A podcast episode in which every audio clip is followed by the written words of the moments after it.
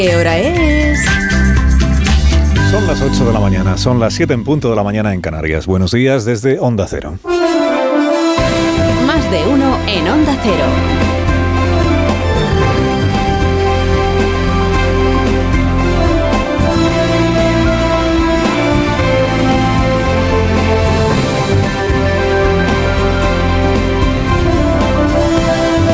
¿Cómo están? Bienvenidos a una nueva mañana de radio. Estamos estrenando el 29 de mayo, último lunes de este mes, del año 2023. Aceptó que fuera un plebiscito, quiso que fuera un plebiscito, se creyó más atractivo para los votantes que todos sus candidatos locales juntos, y ahí tiene el resultado del plebiscito, el veredicto popular el desmoronamiento del Partido Socialista, el desastre que ha encajado anoche el Partido Socialista, infinitamente peor el desastre de lo que jamás pudo imaginar.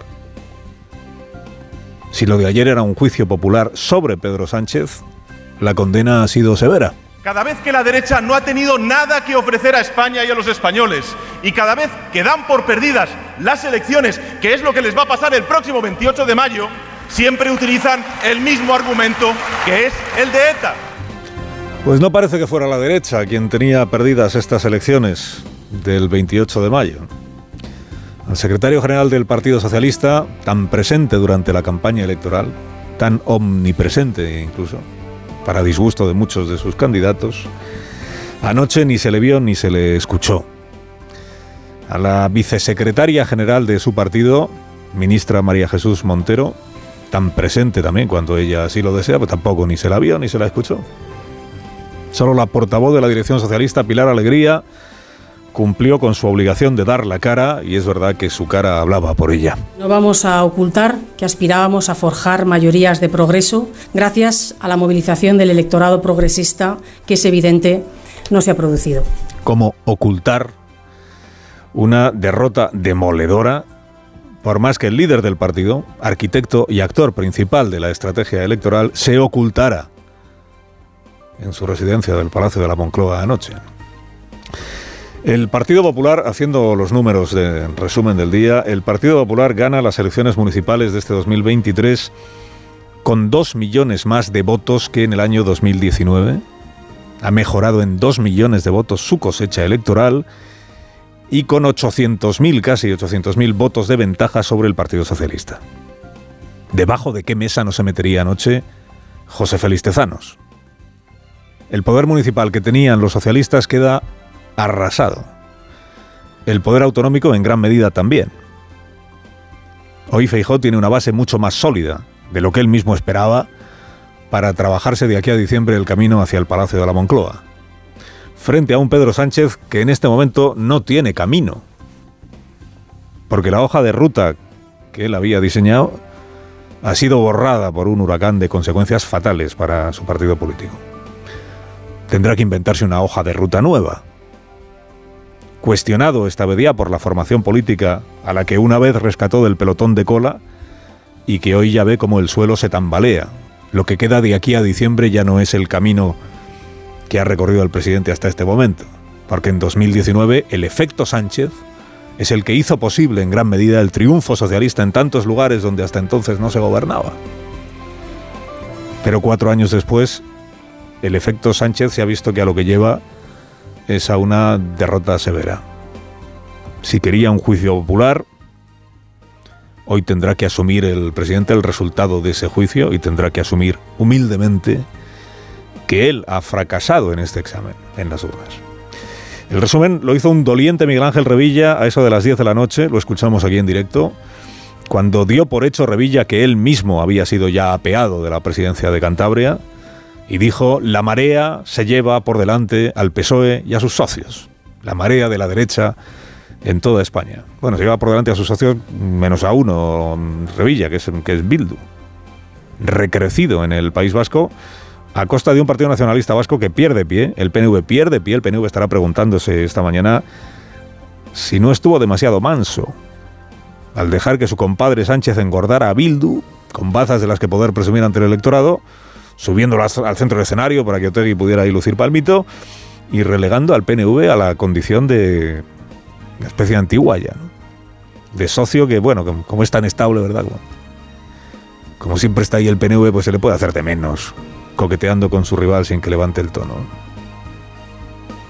En esta mañana de digestión electoral, cinco conclusiones que resumen la jornada del 28 de mayo en España. Cinco conclusiones. La primera, el triunfo del PP.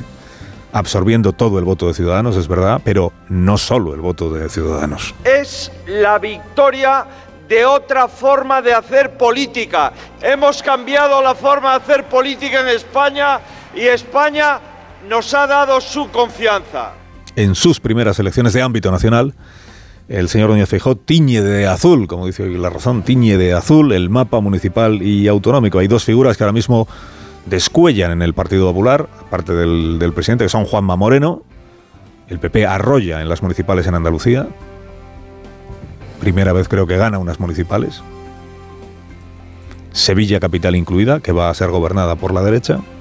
Juanma Moreno es una de las figuras que descuellan, la otra es, claro, Isabel Díaz Ayuso. Lo que pasa en Madrid resuena en toda España. Qué orgullo, no cabe más satisfacción que todo ello. Hay dos figuras que se incorporan al grupo de varones más influyentes del PP, que van a ser Jorge Azcón, que va a presidir el gobierno de Aragón, tendrá que hablar con Vox a ver cómo hace la investidura, y Carlos Mazón, que todo el mundo ya da por hecho que va a ser el presidente de la Comunidad Valenciana, de la Generalitat de la Comunidad Valenciana. Requerían el visto bueno de Vox para ser investidos, pero ambos cuentan con que la única opción que tiene Vox es, si no quiere investirlos, pues es que haya urnas otra vez, bloquear una investidura. En la jornada triunfal que está viviendo el Partido Popular, triunfo muy por encima de, de, los mejores escenarios que se habían planteado. Acuérdense que decían el PP, hombre, que si conseguimos la comunidad valenciana, ya con eso si no conseguimos el gobierno de la Comunidad Valenciana, pero conseguimos el de Aragón, si no conseguimos ni el de la Comunidad Valenciana ni el de Aragón, pero conseguimos, conseguimos Cantabria, conseguimos La Rioja, bueno, ha conseguido el de la Comunidad Valenciana, el de Aragón, el de Cantabria, el de La Rioja, el de Baleares, el de la ciudad autónoma de Melilla. Es probable que el de Extremadura, donde da la suma Pepe Vox, es probable que el PP tenga también un acuerdo con Coalición Canaria para gobernar en Canarias. En la jornada triunfal que está viviendo el PP, claro, hoy lo menos que les apetece es tener que pensar en Vox. Aunque Abascal se esté esforzando en que lo hagan.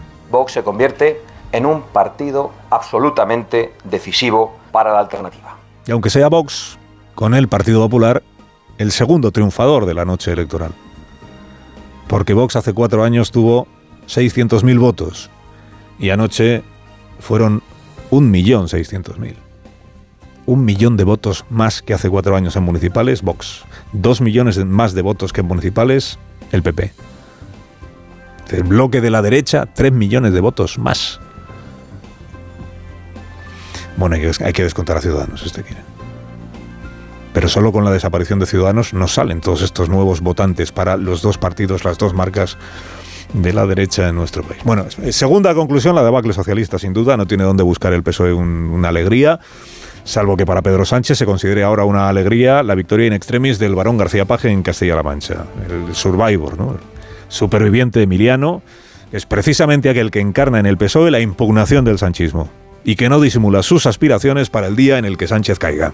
Es evidente que la gente ha votado por el proyecto que encabezo y también es muy evidente que nos está diciendo que hay que seguir acordando, pactando, escuchando, porque hemos ganado contra mucha adversidad y contra mucha inercia y tendencia, creo que tenemos que brindar nuestro resultado a toda la región.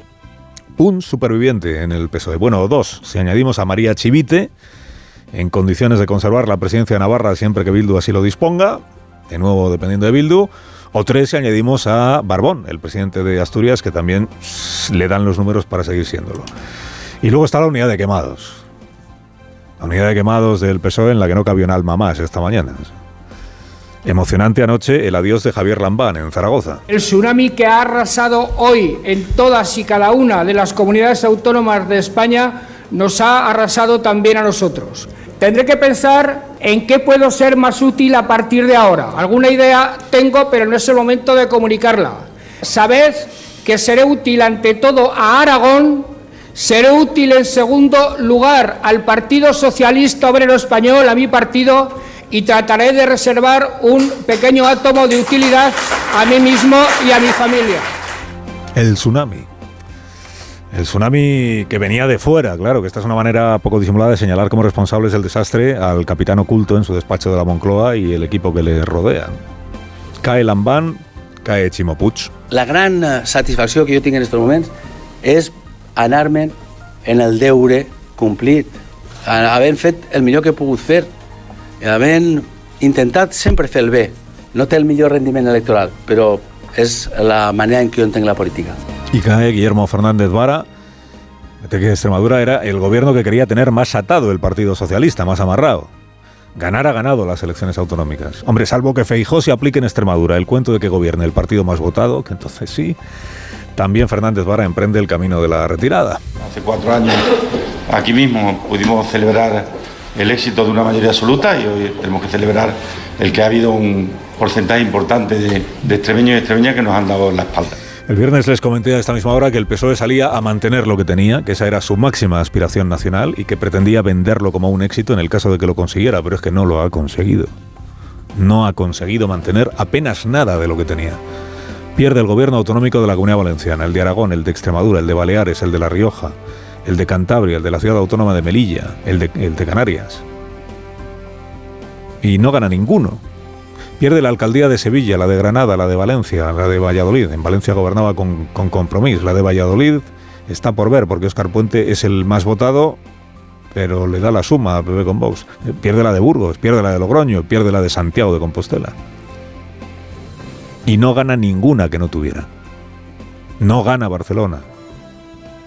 Si el señor Colbón, Colboni acaba siendo alcalde será por los pactos que alcance con otros grupos, no porque haya vencido en las urnas. Ha ganado Trías, que es el de Junts.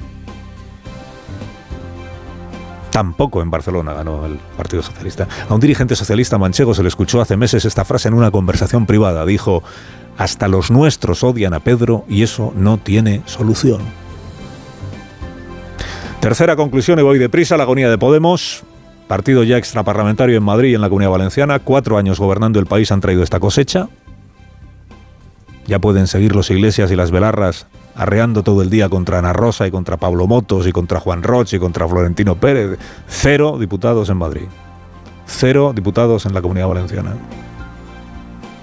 De 6 a 1 en Baleares. Si el relevo que el PSOE calcula para Podemos es Yolanda Díaz, pues a día de hoy poco relevo es, porque las marcas que amadrina Yolanda Díaz han empeorado todas su resultado en estas elecciones. Cuarta conclusión es el auge de Bildu. El auge de Bildu en detrimento del PNV, ojo, no tanto por lo que mejoran los de Otegi, que apenas son 15.000 votos más que en 2019, como por lo que empeoran los de Ortúzar, que son 80.000 votos menos que en 2019. Hoy el lugar común es atribuir el sorpaso que ha dado la izquierda independentista vasca al PNV al proceso este de homologación y de engordamiento con que ha sido obsequiada por Pedro Sánchez, pero igual donde tiene que mirar el PNV es a su propia trayectoria de estos cuatro años para preguntarse qué ha llevado a 80.000 votantes a abandonar, defraudados al Partido Nacionalista Vasco. No es mala tarea para una jornada de digestión electoral. Ortúzar. Y la quinta conclusión es el final del viaje de Ciudadanos. Anoche recordábamos aquí lo que hace cuatro años prometía Albert Rivera. En las siguientes os prometo que además vamos a gobernar España después de hacerle oposición a Sánchez y a Iglesias. Pues en las siguientes municipales lo que en realidad ocurrió es que Ciudadanos obtuvo un millón y medio menos de votos que hace cuatro años, se queda en 300.000 en todo el país. 300.000. ¿Y ahora qué viene? Bueno, pues ahora viene que Vox ponga precio a su apoyo al PP en los parlamentos autonómicos. Si exige entrar en los gobiernos, tiene un problema el señor Núñez Feijóo. Ahora viene que el PSOE gestione su convulsión interna. Y ahora viene que Pedro Sánchez resuelva la encrucijada envenenada en la que él mismo se ha puesto, se ha colocado. Él quiso que fuera un plebiscito, aquí está el veredicto, a su forma de llevar las cosas, a su manera de gobernar, a sus pactos. Tiene medio año para darle la vuelta a todo esto, medio año solo, sabiendo que son precisamente esos pactos los que va a seguir necesitando para ser investido otra vez. Sabiendo que Podemos se está extinguiendo y que lo de Yolanda sigue siendo ahora mismo más un brindis al sol que otra cosa. O sea, más que una encrucijada, es un callejón sin salida. Buscará una salida, pero el miedo a Vox no le ha servido. No sirvió en Madrid, no sirvió en, las autonómicas andaluzas, no han servido en estas elecciones.